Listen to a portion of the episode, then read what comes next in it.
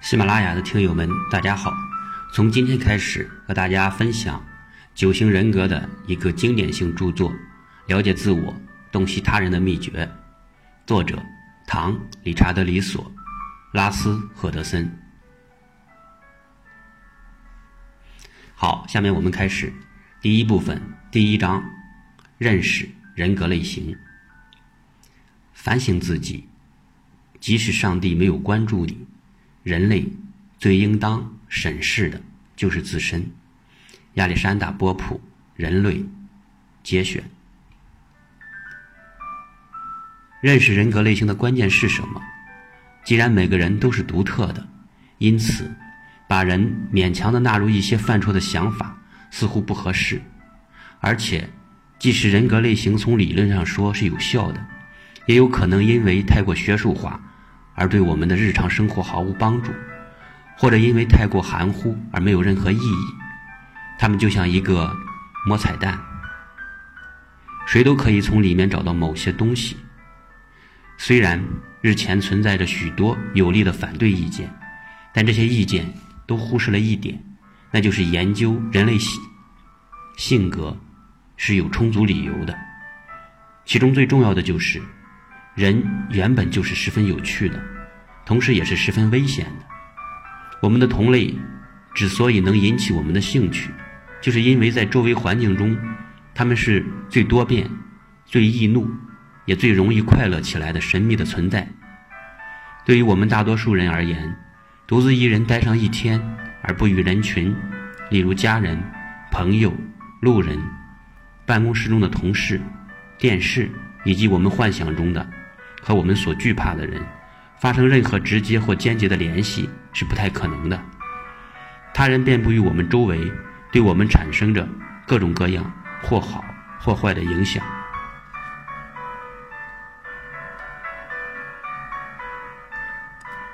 我们用大量的时间应对和处理各种各样的人际关系，但我们无疑会在某些时候突然意识到，我们实际上并不了解周围的人，虽然我们自以为很了解。甚至在某些时候，我们会发觉我们对自己也不甚了解，别人的行为，甚至我们自己的行为，有时是十分奇怪和令人不安的。奇怪的事不断发生，似乎一切都不得其所。在这些令人惊讶的事情中，有些让人感觉愉快，有些却注定令人不快，甚至会对我们的现状乃至未来产生深远的不利影响。这就是为什么我们总要面对灾祸的影响。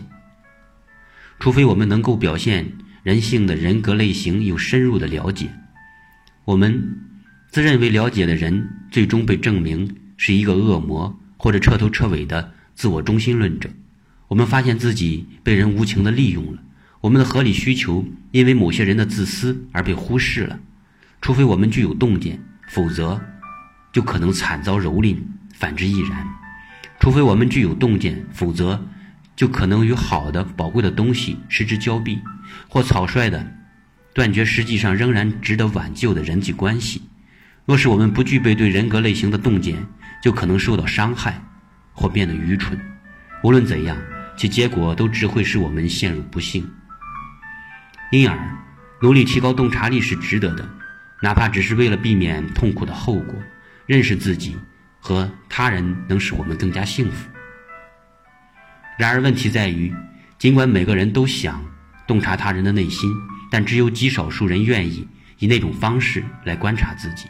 我们总是想知道是什么使他人动怒，但我们又不愿去分析是什么让我们自己坐立不安。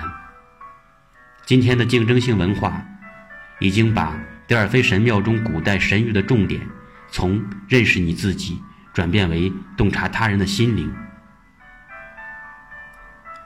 我们希望具有 X 光那样的透射力，能够洞察他人的面目，可我们又不愿让他人看到我们的弱点和不足。我们不想任何人，包括我们自己，看到我们实际的样子。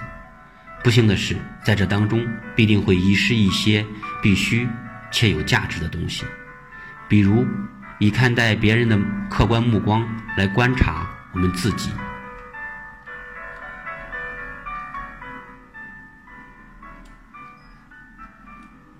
我们把一切都颠倒了，要矫正它，就应当记住，科尔凯郭尔的话，他曾告诫人们：对他人亦主观，对自己亦客观。这就是说，当我们评判他人的行为时，应当设身处地的把自己置于他人的位置，尽力去理解他们是如何看待自身和世界的；而在评判自己时，应当如别人看我们一样看自己，克服为自己找借口的侥幸心理。不要认为自己如此这般是情有可原的。当然，科尔凯郭尔的建议很难付诸实践。当我们观察自己的时候，要抛却空想和自欺，要像我们评判他人时那样具有讽刺精神和防范意识。我们必须鼓起勇气面对自己，善待他人。我们如何才能获得所需的知识和感受力？如何才能明白人格的多样性？如何才能具备那种能让我们生活的更充实、更幸福的洞察力？答案是具有悖论性的。我们将发现，除非我们已认识了自己，否则不可能真正的认识他人；除非我们认识了他人，否则不可能真正的认识自己。对于这个谜一样的问题，答案就是：认识自己和认识他人，实际上就像是一枚硬币的两面，那就是认识人性。人性涵盖的领域如此广泛，所以对我们而言，拥有一幅准确描绘这个既熟悉又未经探究的领域的地图是非常有帮助的。拥有一种能够说明我们是谁、我们将往何处去，从而使我们不致迷失方向的可靠工具是非常有益的。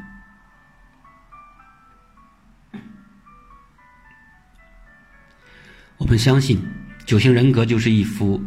人们一直在寻找的人性地图，虽然九型人格的象征体系与心理学理论中的许多依据一样十分的古老，但它确实具有现实意义，因为人性是不变的。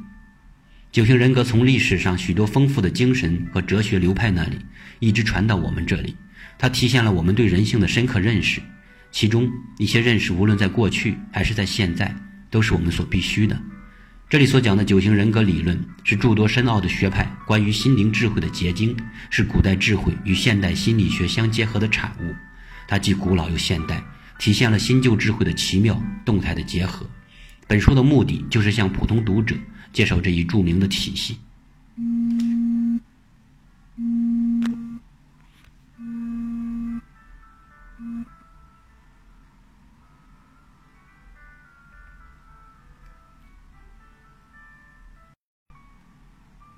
心理学一直致力于解答一个问题，就是找到一种行之有效的人格类型学，一种对人性进行分类的方式。它不仅准确、具有可操作性，而且在理论上简洁、洗练，容易为人们所理解。自公元前五世纪的希波克拉底开始，希腊哲学家就认识到，人格总是以这样或那样的类型存在着。然而，一直没有人为人性找到适当的基本范畴或者基本的类型来描述它。在过去的若干世纪中，人们提出了许多不同的分类法，但每种分类法都存在着问题，都有不准确或者相互矛盾之处。许多类型学根本无法说明人性的极端多样性，他们适用的范畴太窄，理论太过抽象，再不就是一门心思的关注形形色色的神经官能症，而忽视了正常的行为。研究个体的人格类型是一个巨大的理论难题。更困难的是要寻找一个体系，以说明各类型之间的相互联系，并由此揭示人的变化和成长。在九型人格出现之前，建立一种能真正说明人性的人格类型学，一直是一个未解的难题。这将是本书要予以说明的。每一个心理学体系都有其组织原则，我们简要的看一下其他体系，就会发现。它们分别对应着九型人格中的某些类型，例如，弗洛伊德的三种不同类格类型强调了一个信念，即心理能量在儿童早期发展中就围绕着口腔、肛门或生殖器被固着了。这些固着过程最终产生了口腔型、肛门型和菲勒斯型三种性格。弗洛伊德的另外一种性格类型研究强调了自我、本我或超我在人格中的主导性。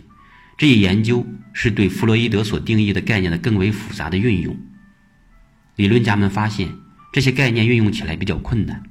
虽然正如我们看到的，它与九型人格也存在着某种关联。荣格的类型学以一个人的心理态度、内倾型和外倾型如何受到四个基本的心理功能——荣格称之为情感、思维、感受和直觉中的一种修正作为基础，描述了四种类型，如情感外向型、情感内倾型、思维外倾型、思维内倾型等等。卡伦·霍尼则以他对人际取向的临床观察为基础。即一个人基本上是朝着他人、远离他人或者排斥他人的，描述了不同的性格类型。他并没有在这三种基本类型内进一步考察所有的亚类型。如果他这么做了，他的体系可能会像九型人格理论所描述的那样，产生九种人格类型。有关弗洛伊德、荣格和霍尼，我们会在讲到基本理论时进行更充分的叙述。尤其是他们的类型学与九型人格之间的对应关系。九型人格的组织原则很简单：九种人格类型来自三种最基本的人格类型，每一种最基本的人格类型都包含了一个三元组。九型人格的三个三元组具体的表现了基本的心理取向，包括正面的人格特质和负面的人格特质。它们或者与情感和自我形象有关，如果是这样，那就属于。情感三元组，或者与思维过程和寻找安全感的方式有关。如果是这样，那就属于思维三元组。再不就是与本能与世界相关联的方式有关。如果是这样，那就属于本能三元组。现在我们要简要的介绍一下这九种人格类型的特征，更详尽的说明留待后文。在情感三元组中有助人者，第二型，激励人的。善于说服人的和有占有欲的，成就型第三型，有抱负的、讲求实际的和注重自我形象的，以及个人主义者第四型，敏感的、自我陶醉的和易于消沉的。在思维三元组中，有探索者第五型，感知型的、理智的和喜欢挑衅的，忠诚型第六型，重委任的。负责任的和犹豫不决的，以及热情型第七型，好动的、享乐的和过度的；而在本能三元组中，则有挑战者第八型，自信的、自负的和勇往直前的；和平缔造者第九型，乐天派的、随和的和自我满足的；以及改革者第一型，理性的、理想主义的和讲求秩序的。从上述简短的描述中，或许你已经能够从中找出自己的性格了。如果找不出来，也别担心，在第三章指南中，你可以学到怎么确定自己和他人的人格类型。对于九种人格类型，我们将各用一章的篇幅来充分的介绍，因此还有很丰富的资料可以让你熟悉这九种人格类型。如果想先很快的对每种人格类型有个概念，可以参阅每一章开头的简介。其中，人格简介将列举出每一种人格类型的主要特质。在第三章中，对于九型人格的三个三元组以及他们如何衍生出九种基本人格类型和各种亚类型，也会有更进一步的讨论。而在第十三章高级指南中，还会有更深入的思考。正如你所预料的，九型人格的运作十分复杂玄妙，将某一人格类型归为三个基本心理取向。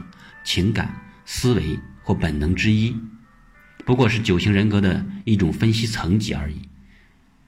到本书的最后，你将看到，我们可以分别从弗洛伊德、荣格、霍尼及其他角度来探讨这九种人格类型。因为九型人格可同时在不同的抽象层级来运作，故而可以作为强调深层心理与强调行为这两种人格研究取向间的沟通桥梁。我们从九型人格中获得的洞见，既有关人性的最抽象的概述，也有对每一种人格类型的具体描述。而且具有悖论意味的是，越复杂的分析反而越易于理解。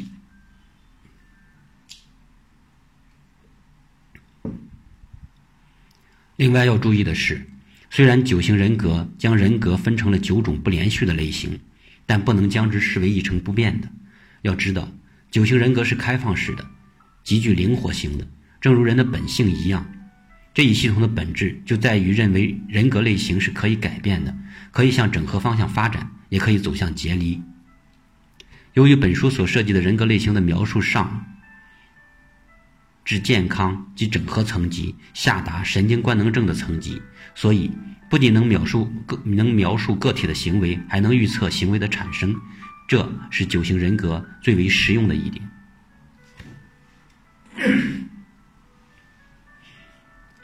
由于本书只是导论，意求简易，故无法详论九型人格的全部复杂性。有关九型人格的许多极为复杂高深的理论，或是略去略去不提，或是只是扼要的论及。对于读者如何运用每一种人格类型的描述，本书并不打算提供具体的建议。尽管如此，感兴趣的读者仍可自行在日常生活中把这些描述运用于诸多不同的情境中。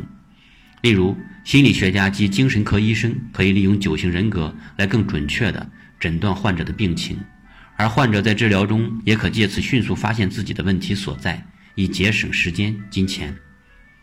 同时，九型人格也为患者与治疗者提供了共同的语言。无论治疗者属于何种心理治疗学派，他们都可以找到共同的语言来讨论问题之所在以及治疗的进展情况。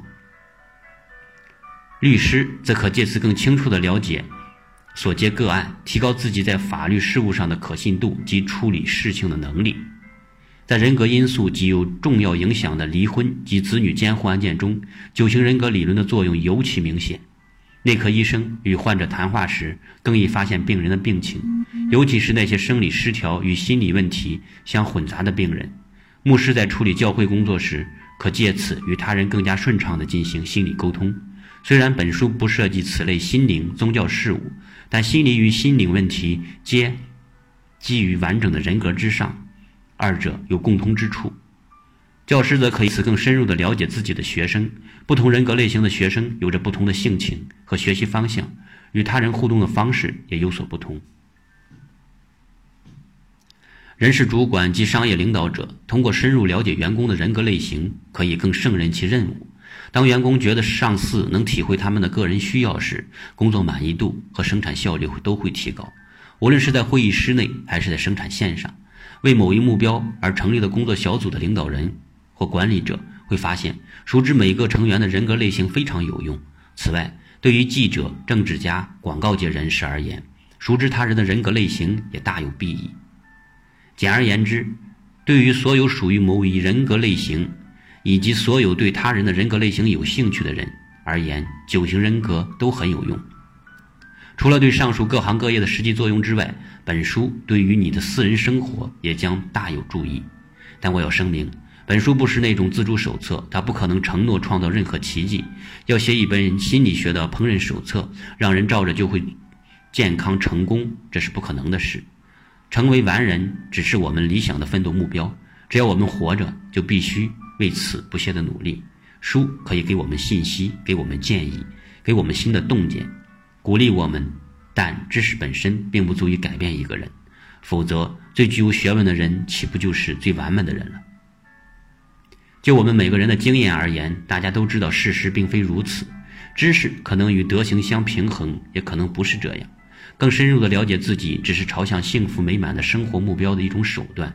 但仅拥有知识，并不意味着就能拥有德行、快乐或幸福的生活就有了保障。书不可能解答每一个人遇到的所有问题，也不可能为长久奋斗时所需的毅力注入力量。对于这些，我们必须同时从自身之内和自身之外观察自己。还有，本书不是也不可能是有关九型人格或人格类型的总结陈词。永远都有未尽之言需要说明，有新的关联有待建立，有新的理解等待我们去发掘。或许心灵之谜永不可能完全的解开，因为我们不可能被完全的证明。人类怎么可能站在自身之外，以完全客观的眼光来观察自己呢？要如何才能完全的达到凯尔凯郭尔所说的“对他人以主观，对自己以客观”呢？试图客观地描述人性的心理学家，也难免会犯人性中的扭曲事实、自我欺骗的错误。没有人拥有上帝之眼，能洞悉人性的一切，所以没有人有十足的把握说他完全了解人性。这就是为什么心理学中总有一些信仰的成分，尽管这种信仰并不一定是宗教信仰，但至少是对于人的一种信念。这种信念超越了科学可以验证的范围。